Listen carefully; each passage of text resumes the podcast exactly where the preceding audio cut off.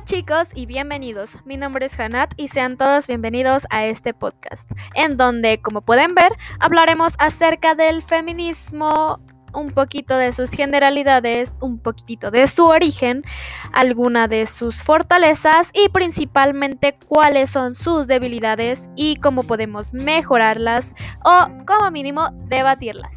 Así que comencemos.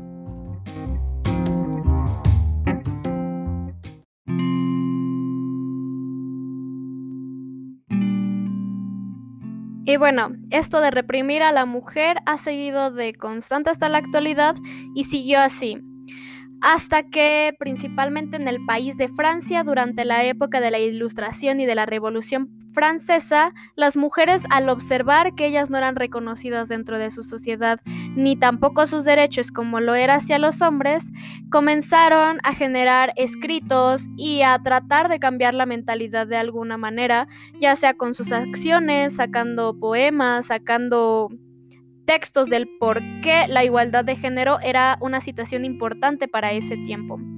Sin embargo, eh, a pesar de esto, el origen de la palabra feminista inicialmente, aquí un mini tip, es que esta palabra era utilizada en medicina, ya que un doctor en su tesis había mencionado que muchos hombres enfermos de tuberculosis tenían rasgos femeninos y este era una de constante en, en ese tipo de pacientes.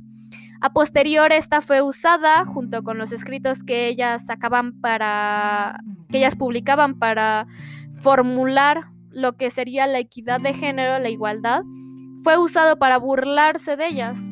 El término feminista lo utilizaron para usarlo de manera despectiva en contra de las mujeres que reclamaban por pedir sus libertades y sus derechos.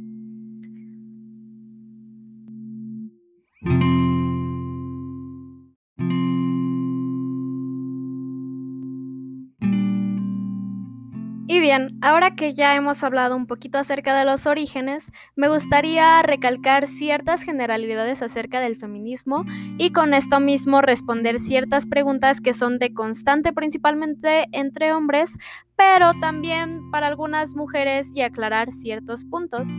Así que, pues lo primero sería de esta manera. Muchas personas en general preguntan que si el feminismo y el machismo no son lo mismo, pero pues a la inversa. La respuesta a esto es un no. Se preguntarán por qué.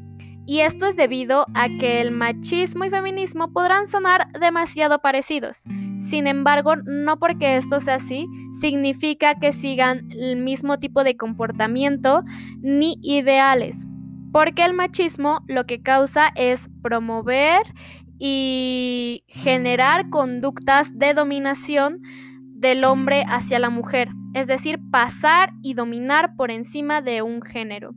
En cambio, el feminismo lo que busca es la equidad entre ambos o más, no la dominación sobre un género sobre el otro. Al contrario, lo que hace aquí es ser totalmente incluyente, que es algo que me gustaría demasiado recalcar aquí y es que dicen, no, es que yo como hombre, pues no, porque me rechazan, porque soy hombre, están haciendo lo mismo.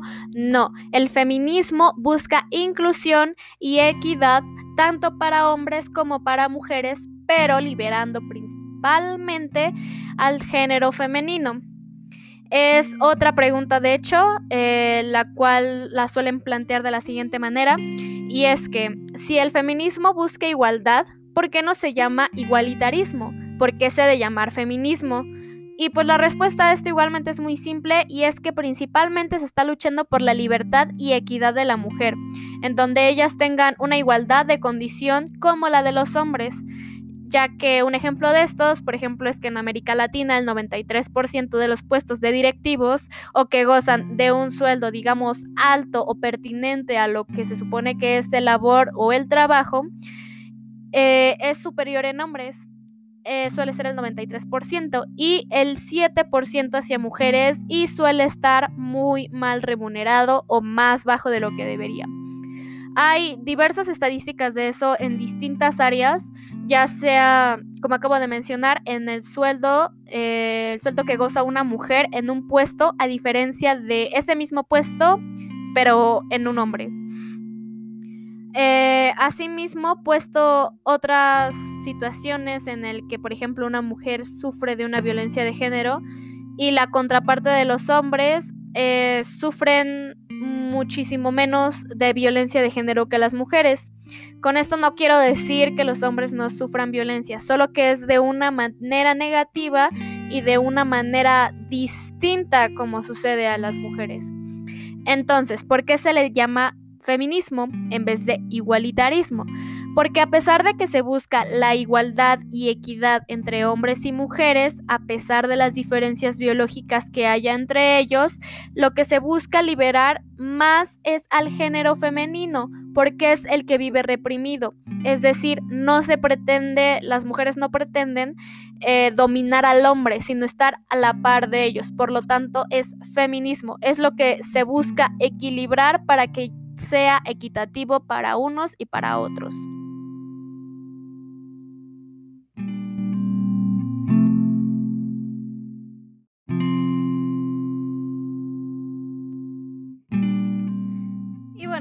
Continuando con lo anterior, ya hablamos un poco de las bases generales, los orígenes, con unos pequeñitos ejemplos, por ejemplo, el, salarial. Eh, realmente los invito a que busquen un poquito más sobre las estadísticas de la violencia, de la remuneración, del tipo de violencia intrafamiliar, muchas situaciones en las que se ve una diferencia abismal. Pero bueno, para no enrollarnos tantísimo con ejemplos, hay que tener en cuenta que el feminismo, al ser un colectivo que abarca totalmente un género, eh, dentro de ese género en total hay individuos. Entonces, por el hecho de que haya individuos, hay muchas situaciones de por medio. En este caso podría ser la religión, la etnia a la que perteneces, el tipo de ideología que tengas, si es conservadora, si es liberal, y dónde fuiste eh, dónde creciste, de dónde eres, em, qué tipo de economía tienes. Hay muchas situaciones que están sujetas a la identidad de cada individuo. Por esta misma situación es que no se puede pretender que el feminismo sea un movimiento perfecto porque abarca todo un género que por consiguiente tiene una variedad inmensa de identidades en cada individuo que forma parte de este. Por lo cual, ah, ahora quiero hablar un poquito acerca de lo que serían las debilidades que causa esto, estas diferencias individualistas que, que se tienen. Y también, pues, las ventajas que ha traído el feminismo hasta el final, ya como cierre. Entonces, pues, me gustaría mencionar lo siguiente.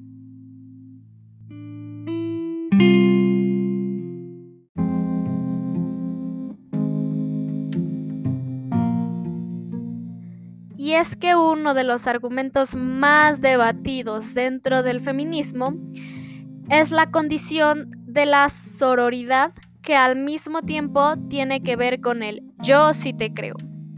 Es una condición que personalmente yo, de aquí en adelante hablaré con mi punto de vista, y es que yo considero necesariamente para poder pertenecer o considerarte una persona feminista, es el ser pro aborto. ¿Con esto qué quiero decir? Una mujer no puede considerarse feminista como tal o que lucha por las libertades de los derechos de otras mujeres cuando no se respeta las condiciones en las que podrían estar muchas de esas otras mujeres en una realidad distinta a la de ellas. Con esto no quiero decir que por fuerzas eh, si eres una persona que está embarazada, tienes que abortar porque es lo necesario. No, no estoy diciendo eso, absolutamente para nada. Pero si una persona no desea abortar, es totalmente libre de hacerlo porque hay muchas personas, muchas mujeres, que su deseo es ser mamá y eso es absolutamente maravilloso, lo súper admiro. Pero como mujer hay que tener en cuenta que no todas las mujeres ni tienen los mismos recursos y o oportunidades que otras por lo que estar en contra del aborto ya es negarle como tal la oportunidad de decisión sobre su cuerpo a esa persona y es negarle sus derechos y sobre su vida a una mujer que vive en condiciones totalmente distintas.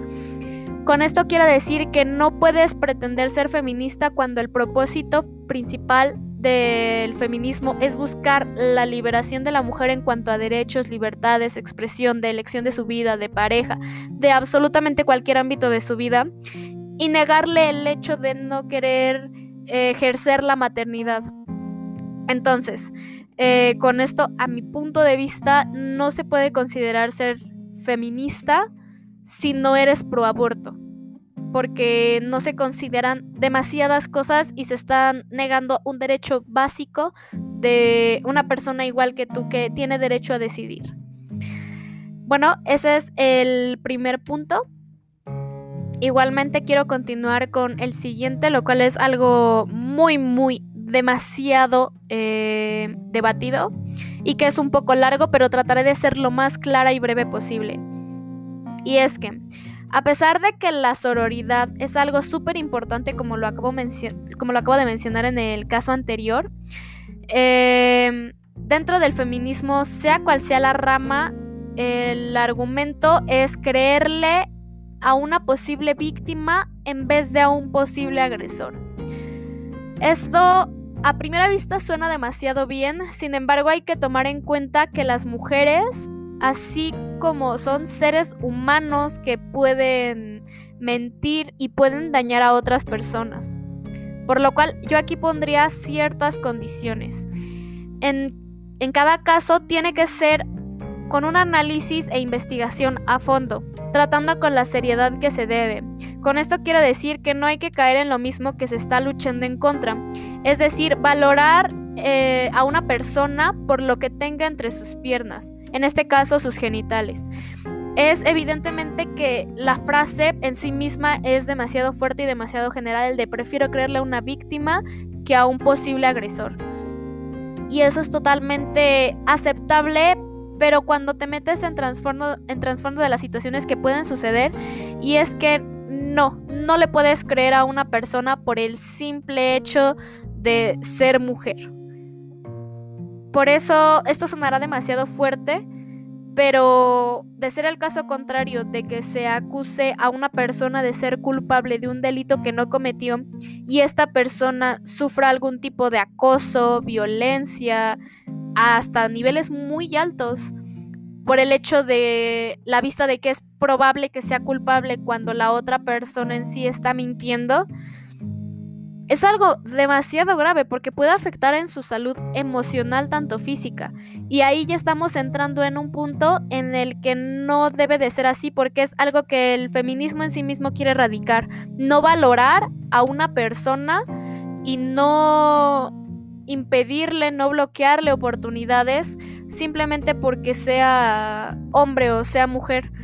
En el caso del feminismo, siempre se habla acerca de que los hombres están por encima de las mujeres, pero de ser el caso de que prefiero creerle siempre a una mujer por el hecho de ser mujer, es algo que ya está yendo en contra de las principales ideales. Sí es preferible creerle a una víctima que a un posible agresor, pero con ciertas limitaciones, con la limitación de no generar acoso, no generar violencia, ya no más violencia, eso es lo principal y no adelantarse a situaciones. Es evidente que si sale una noticia de algún cierto abuso genere indignación entre la sociedad y como colectivos, como sociedad que formamos eh, puede generar situaciones muy graves, hasta situaciones de linchamiento hacia esa persona. Y de ser que la persona resulta inocente, ya estamos siendo totalmente inmorales de lo que inicialmente predicamos como feministas. Entonces, sí es preferible creerle a una posible víctima que a un posible agresor, pero no hay que sentenciar previamente a las personas si generamos, si no generamos antes un análisis profundo, una investigación, antecedentes, muchísimas cosas. Y pues eso es principalmente con lo que yo no estoy totalmente de acuerdo, pero tampoco estoy totalmente en contra y espero que muchos también piensen de esa manera porque a mi punto de vista es demasiado radical ese, ese punto, ¿no?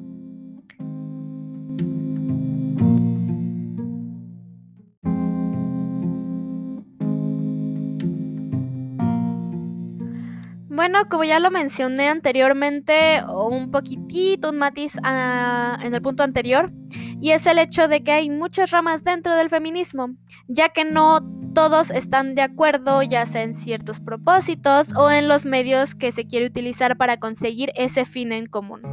Existe muchos tipos de feminismo, feminismo radical, feminismo filosófico, muchísimos, es inmensa la cantidad.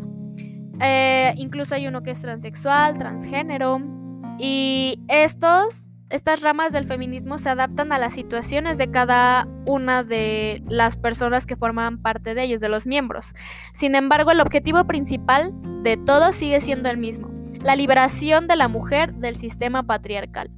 Lamentablemente, esto es algo que se ha llevado de manera difícil, pero el hecho de que nosotros estemos tratando de visibilizarlo, de dialogar, de debatir, de cambiar de puntos de vista, es tener un paso más adelante hacia una sociedad más equilibrada y más sana ya que el feminismo más centralista de una manera muy general, como ya se los mencioné, engloba lo que es una mujer blanca, muchas veces europea, americana o mínimo de piel blanca, si sea latina, con una situación económica de media hacia arriba.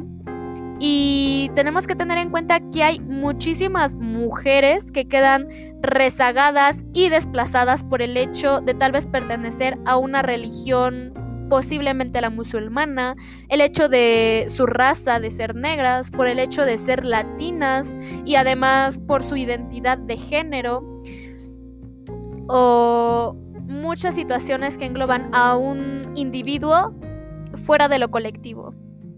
Entonces, eh, son acciones, estas, lo de el desplazar a un cierto sector poblacional por el hecho de no ser exactamente igual en todos los aspectos a esa rama en específico, se me hace algo un poco indignante, ya que cada una es importante que cuente con sus particularidades, pero se terminan separando al fin de cuentas en ellas mismas.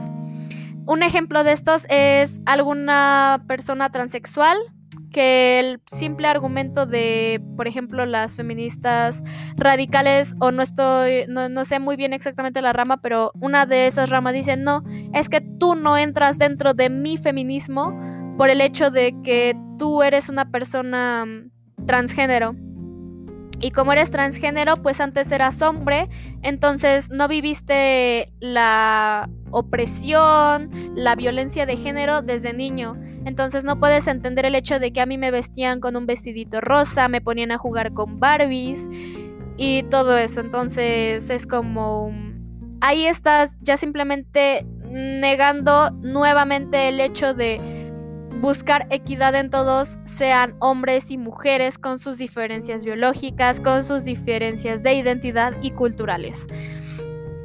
Eh, con esto quiero decir que las ramas sí son importantes y son indispensables, ya que se especializan en casos particulares de los miembros de ellas y en donde tal vez otra rama no les podría ayudar de la misma manera que su rama específica. Por ejemplo, una rama general, una rama filosófica, no puede ayudar de la misma manera a una mujer transgénero o a alguien transexual eh, por el hecho de que no es su rama, no la pueden apoyar de la misma manera. Por eso es importante las ramas, pero al mismo tiempo eh, ya generan discriminación cuando esto pasa a otro nivel que en vez de ser de ayuda generan discriminación y desplazamiento.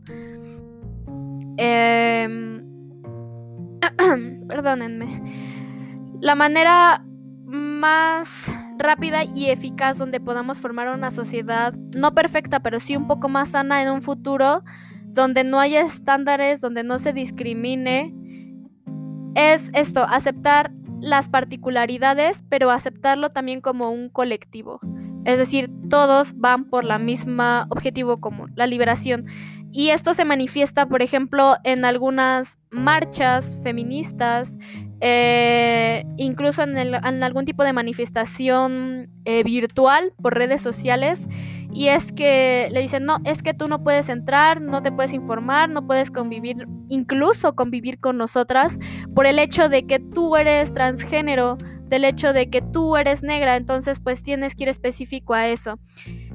Esto es entendible por la situación de los privilegios que tiene una raza sobre otra, un, un estándar económico sobre otro, pero como ya se los mencioné, no para discriminar, porque muchas veces cuando una chica va con su novio, con su papá, incluso con su hermano, a alguna manifestación feminista presencial y le dicen, no es que sabes que tú te quedas atrás porque es solo manifestación de, de mujeres. Y digo, es totalmente entendible porque al fin de cuentas está luchando por el género femenino y es en parte entendible, pero sería mejor que se pudiese ver el hecho de que se está haciendo conciencia en más ámbitos y en más tipos de individuos de los que únicamente es que no es una lucha únicamente para mujeres, sino también para liberar a los hombres que también viven eh, del sistema patriarcal, que viven con cierta opresión, evidentemente a menor a la de las mujeres, pero al fin de cuentas sigue siendo opresión.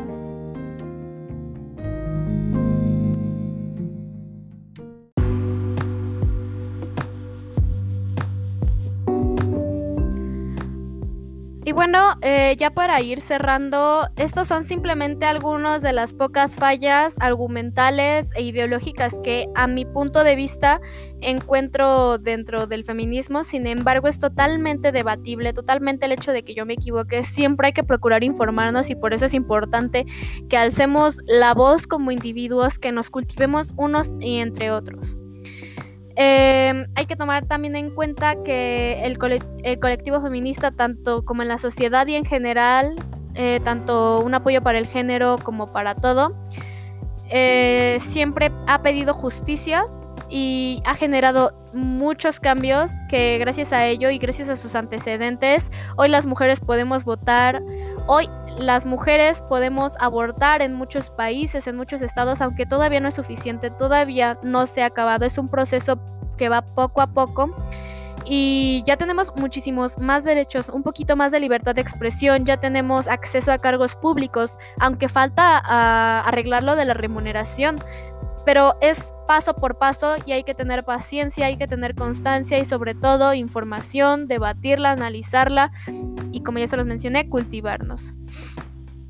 Eh, ya finalmente, para ir cerrando, el hecho de que la mentalidad se va cambiando, hay que tomar en cuenta que si hay cambios, aunque sean lentos, hay que respetar el hecho de que todos somos seres humanos, como ya se los platiqué, pertenecemos a colectivos, pero al fin de cuentas somos individuos con historia cada uno, con cultura, con una identidad propia que nos puede hacer diferentes, pero siempre y cuando busquemos el bienestar, la justicia, la información y la equidad, siempre tratará de ir a bien, siempre irá a bien.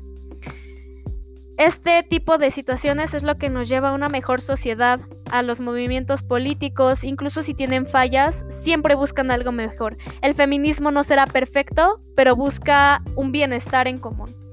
Y siempre hay que optar por ese lado, por el buscar la verdad objetiva, respetando culturalmente a los demás individuos y haciendo colectivos, lo que es cada sector poblacional, escuchando a aquellos que no tienen voz, ya sea por sectores pobres, eh, por algún tipo de limitación religiosa y en este caso particular del feminismo a las mujeres.